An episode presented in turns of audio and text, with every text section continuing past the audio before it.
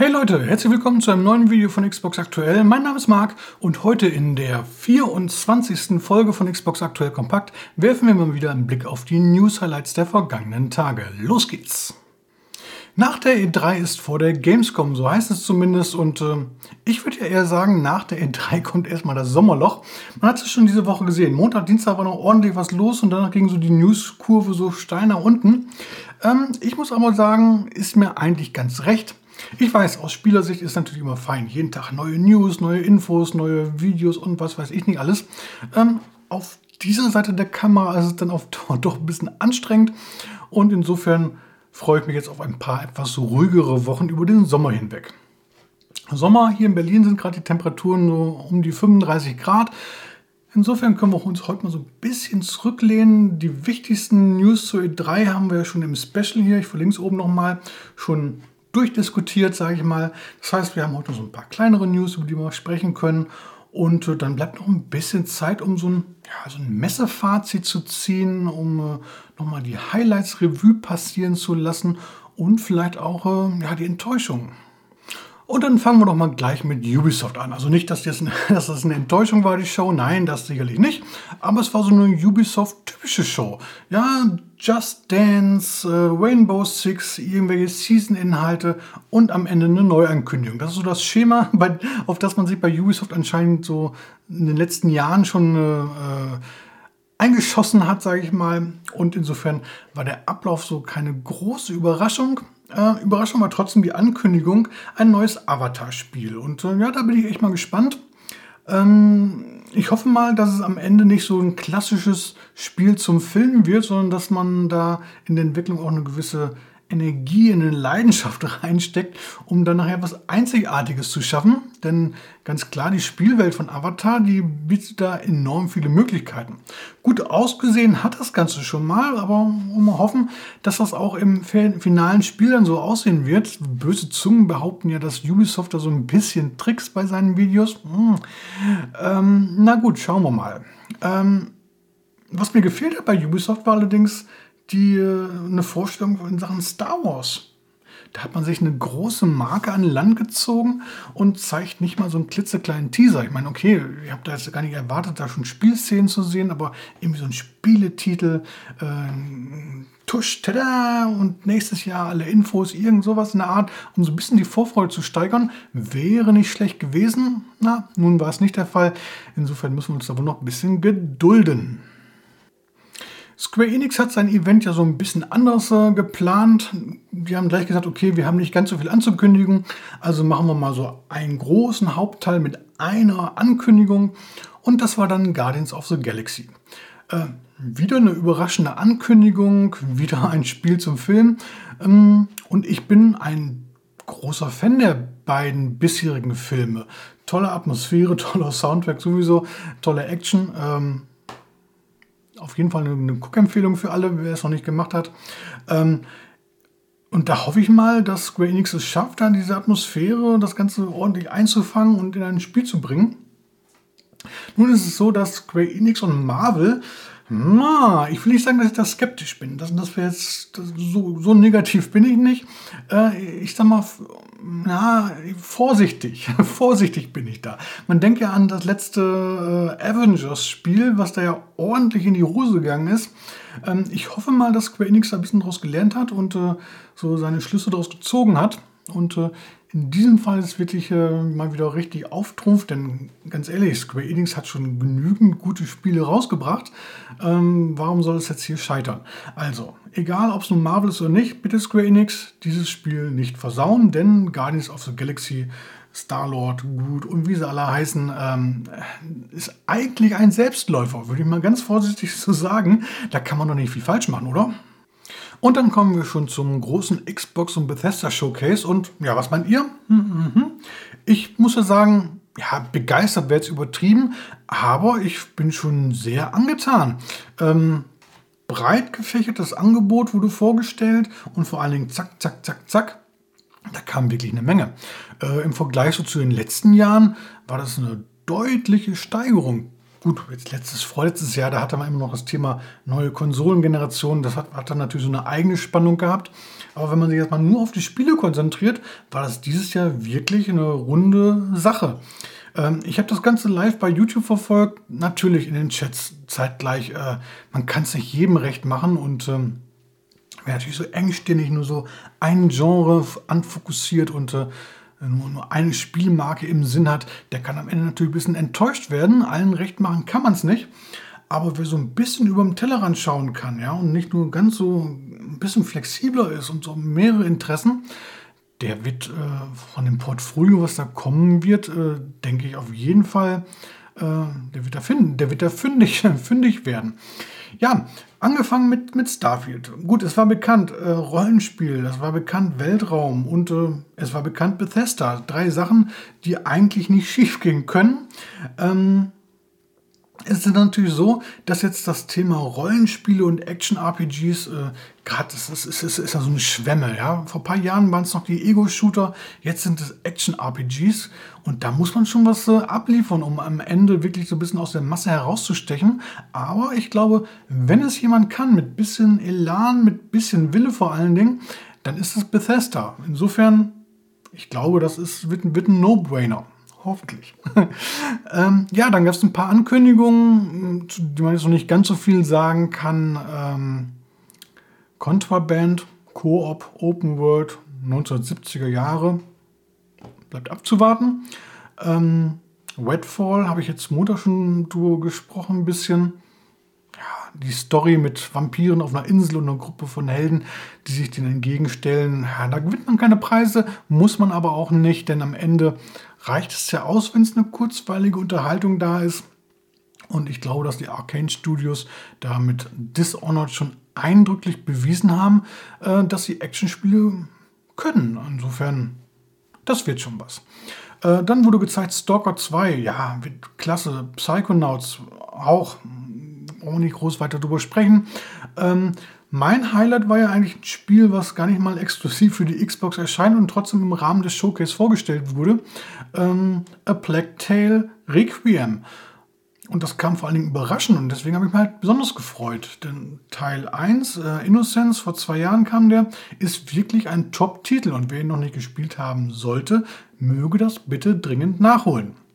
Hinweis an dieser Stelle, Anfang des Monats äh, erscheint ein Update für die neuen Konsolen. Das heißt, das Spiel wird dann auch mit 4K und äh, 60 Frames und 3D-Audio-Unterstützung versorgt. Das heißt, wer das Spiel noch nicht kennt, den Xbox Game Pass hat, jetzt noch mal kurz drei Wochen warten und dann aber wirklich das Spiel ausprobieren. Es lohnt sich wirklich. Und wenn jetzt Requiem da so ja, mindestens genauso gut ist, dann reicht mir das fast schon. Dann ist das für mich ein Pflichtkauf, ein Must-Have. Hm, Forza Horizon 5 war natürlich ja, im, im Grunde genommen so die Hauptankündigung, sagen wir mal so. Aber sie war halt nicht überraschend. Man wusste, da kommt irgendwie was und äh, es war auch schon abzusehen, dass das Spiel irgendwo eine Rennwelt in Mexiko bieten wird. Da haben sich dann die Gerüchte bewahrheitet. Aber das soll natürlich das Spiel jetzt nicht schmälern. Das, was gezeigt wurde, das sah fantastisch aus. Und äh, spielerisch wird das nicht schlechter als Forza, Forza Horizon 4 sein. Äh, insofern wird auch Teil 5, äh, ich glaube, die, die Rennspielkrone äh, systemübergreifend ohne Probleme übernehmen können. Ähm, das wird was. Mm. Dann hat man natürlich noch Halo Infinite Schwerpunkt Multiplayer diesmal. Ich schätze mal, vielleicht auf der Gamescom, dass dann nochmal ein bisschen was über die Kampagne erzählt wird. Aber egal. Äh, ich freue mich vor allen Dingen für 343 Industries. Die haben letztes Jahr ordentlich einen auf den Deckel bekommen, ja, weswegen das Spiel dann ja auch verschoben wurde. Und ich glaube, die haben wirklich da sich äh, zusammengerissen und das nochmal wirklich überarbeitet, nochmal optimiert das, was gezeigt wurde, das hat alles Hand und Fuß. Vom, von den Gameplay, es gab ja nochmal so, so, so, eine, so, so ein Gameplay-Stream nochmal äh, nach dem, nach dem äh, Showcase, was da gezeigt worden ist. Und nochmal, äh, das, das, das passt alles. Ja? Spielerisch sieht das gut aus. Ja? Hat sich auch keiner mehr über diesen Greifhaken da äh, beschwert, der, der anfangs noch so ein bisschen belächelt wurde. Das ist alles ist alles stimmig integriert worden. Äh, dazu ist diese, diese Free-to-Play-Sache kein Pay-to-Win. Ähm, Ich glaube, dass man damit wirklich viele Spieler ansprechen wird, die bislang noch nicht im Halo-Universum unterwegs waren und die auch bislang noch nicht im Xbox-Universum unterwegs waren. Und das ist, glaube ich, alles, was man äh, von, von Halo, der Marke für die Xbox eigentlich erwarten kann. Also das wird wirklich ein absolutes Top-Spiel. Bin ich wirklich felsenfest von überzeugt. Und dann, ja, ach so, den Microsoft Flight Simulator, der jetzt endlich im Juli auch von der Xbox abhebt, Xbox Series S und X. Ähm, ja, ich bin mal gespannt, wieso gerade bei der X die, die, die Hardware da so mitkommt oder, oder inwiefern da das Spiel die Hardware ausreizt. Denn das, was man jetzt von den PCs schon kennt, jetzt die Spiel in, in, höchsten Einstellungen und so. Das sieht schon fantastisch aus und mal, mal schauen, wie das so im Vergleich zur Xbox Series X-Version nachher aussieht. Ähm, wurde jetzt ja auch angekündigt noch, dass äh, das Spiel noch so einen neuen Übungsmodus bekommt, passend für Konsolenspieler. Ähm, das heißt, man wird da in einer Handvoll, gibt es irgendwie äh, Regionen, wo man quasi auf Knopfdruck ins Flugzeug gesetzt wird und sofort losstarten kann und die Gegend erkunden darf. Äh, das heißt, man scheitert nicht gleich schon auf der Startbahn, sondern kann gleich mal einen Blick äh, aus dem Fenster riskieren. Und ich glaube ganz ehrlich, wenn das Spiel jetzt hier im Juli kommt und ist ja auch wie alle Spiele, die jetzt da im Showcase vorgestellt wurden, direkt im äh, Game Pass verfügbar, dass da eigentlich jeder wirklich mal zumindest mal einen Testflug wagen sollte. Denn dieses Aha-Erlebnis, das mal gesehen zu haben, sollte man sich nicht entgehen lassen. Und da sind wir auch schon gleich direkt beim nächsten Thema, denn der Flight Simulator wurde nur für Xbox Series X und S nochmal erwähnt oder angekündigt nicht, aber soll erscheinen. Xbox One plötzlich aus dem Rennen war. Ursprünglich hieß es ja, soll auch noch für die alte Generation erscheinen. Und es scheint so, als wenn die alten Konsolen dann doch ein bisschen zu leistungsschwach wären. Aber ähm, so am Rande hat man das eigentlich nur erwähnt, dass jetzt der äh, das Xbox Game Streaming über den Game Pass auch für die Xbox One erscheinen soll. Es ist ja bislang so, dass man das aktuell offiziell wird ja bislang nur für Android-Geräte äh, zur Verfügung gestellt, das Game Streaming. Es gibt jetzt eine Beta über den Browser, ja, da kann man es auch auf iOS-Geräten und auf Windows und ja, alle anderen Browser nutzen. Und äh, nun soll das Ganze auch noch für die Xbox One umgesetzt werden mit dem Hintergrund, dass man so auch ja, Spiele nutzen kann, die eigentlich nicht mehr für die Konsolengeneration erscheinen sollen. Len. Hm. Ähm, und gerade im Fall von, von, vom Flight Simulator wird das funktionieren, denn es ist ja so, dass äh, auch auf der Xbox Series X muss man nicht das ganze Spiel installieren im Idealfall. Das heißt, normalerweise werden die Live-Daten direkt aus dem Internet gezogen und das soll halt jetzt bei auf der Xbox One dann komplett über das Game Streaming äh, erledigt werden. Auch das eigentliche Spiel und nicht nur die Landschaftsgrafiken. Und das kann ich mir schon vorstellen, dass das funktioniert. Also vorausgesetzt, man hat eine einigermaßen flotte Internetleitung. Ich glaube 10 Mbit, Mbit, Gigabit, Mbit, eine Zehnerleitung bräuchte man. Ähm, und dann wird es schon funktionieren. Äh, wichtig ist natürlich zu wissen, dass äh, das nur für Spiele wirklich Sinn macht, äh, die jetzt mit so einer gewissen Latenz leben können. Ja, so, so ein schnelles Action-Multiplayer-Spiel, wo es um einen Bruchteil einer Sekunde drauf ankommt, macht jetzt über das Game aktuell nicht so wirklich viel Sinn. Aber so Einzelspieler-Games ähm, und, und, Sachen, wo es wirklich nicht jetzt so auf, auf, auf den Zeitfokus drauf ankommt, das wird funktionieren. Jetzt ist natürlich die Frage, ob man jetzt sagt, okay, ich kaufe mir jetzt keine neue Konsole, weil ich habe ja meine Xbox One und äh, ich habe den Game Pass und damit auch das Game Streaming. Äh, es kommen nicht alle Spiele in den Game Pass. Ja, von Microsoft schon, aber halt nicht von anderen Anbietern. Ähm, und ähm, ist halt die Frage, ob das dann im Endeffekt reichen wird dann. Aber immerhin, äh, wem, wem das reicht, dann gehört die Xbox One nicht zum alten Eisen. Man kann sie noch weiter nutzen als Streaming-Box und äh, warum nicht? Das Xbox Design Lab ist wieder da. Das ist dieser Service, mit dem man äh, den Xbox-Controller so seinen eigenen Vorstellungen farblich so ein bisschen anpassen kann. Den Dienst gab es ja früher auch schon, der wurde allerdings letztes Jahr zum Start der neuen Konsolengeneration pausiert und jetzt ist er wieder da mit dem neuen Xbox Series X und S Controller. Ähm, die zur Verfügung stehenden Farben für Griffe, Hinterseiten, Trigger und so weiter äh, wurden jetzt nochmal, glaube ich, erweitert. Ähm, auch das Farbkonzept für die Buttons äh, gibt es jetzt gibt's mehr Möglichkeiten. Ja, ähm, UVP von so einem selbstgestalteten Controller liegt dann bei 69 Euro. Da ist man 10 Euro teurer als der, die UVP des normalen Controllers. Ist, denke ich mal, im Rahmen. Man kann auch noch den Controller gravieren lassen. Das kostet nochmal einen Zehner extra. Ähm, also wer so ein bisschen Individualismus möchte, netter Dienst, finde ich okay. Ich brauche es ehrlich gesagt nicht. Äh, Wie sieht es bei euch aus? Wäre das was für euch? Schreibt mal in die Kommentare. Und dann haben wir hier noch was aus der Gerüchteküche, denn es könnte sein, dass Alan Wake zurückkommt. Ähm, in Form eines Remasters leider nur und äh, nicht äh, als zweiter Teil. Ähm, Alan Wake damals 2010 für die Xbox 360 erschienen, Action-Adventure, äh, Psychothriller, von der Kritik gefeiert. Also der Titel hat enorm viele Fans.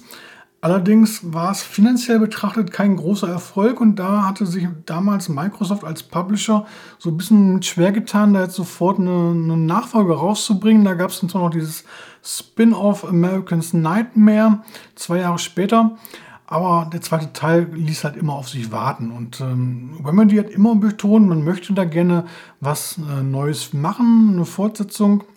Und seit 2019 besitzt das Studio sogar die alleinigen Rechte an der Reihe. Insofern, da könnte doch jetzt mal was kommen.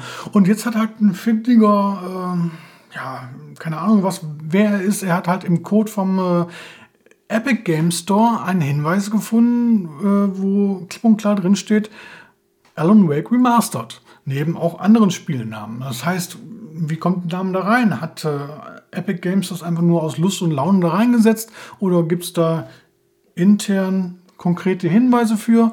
Remedy selber hat sich dazu noch nicht geäußert, aber ich hoffe echt, da, da, tut sich mal was. Also am liebsten Remaster und dann zeitgleich oder kurz danach Teil 2.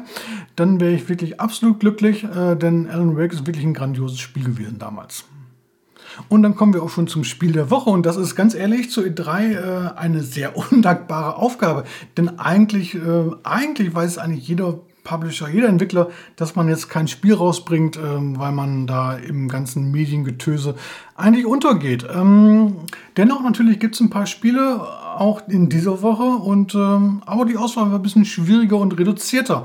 Ähm, grundsätzlich so als Tipp, wer Metro Exodus noch nicht kennt, der hat äh, jetzt die Möglichkeit, das Spiel auch nochmal mal optimiert für die neue Konsolengeneration äh, auszuprobieren. Ich muss sagen, die ersten beiden Teile der Reihe gefielen mir so ein bisschen besser, aber nichtsdestotrotz auch Metro Exodus ist ein gutes Spiel.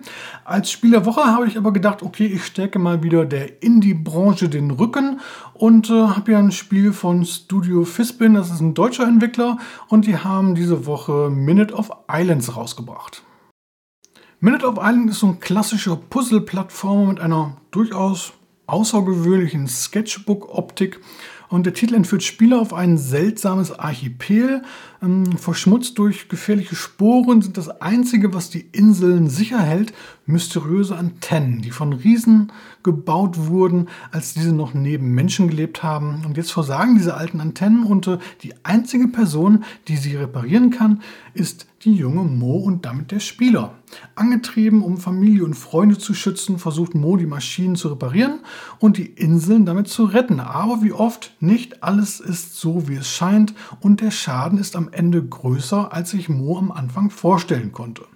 Die Geschichte ist recht düster und soll Spieler dazu bringen, ihre Prioritäten durch Mo zu hinterfragen und das funktioniert erstaunlich gut.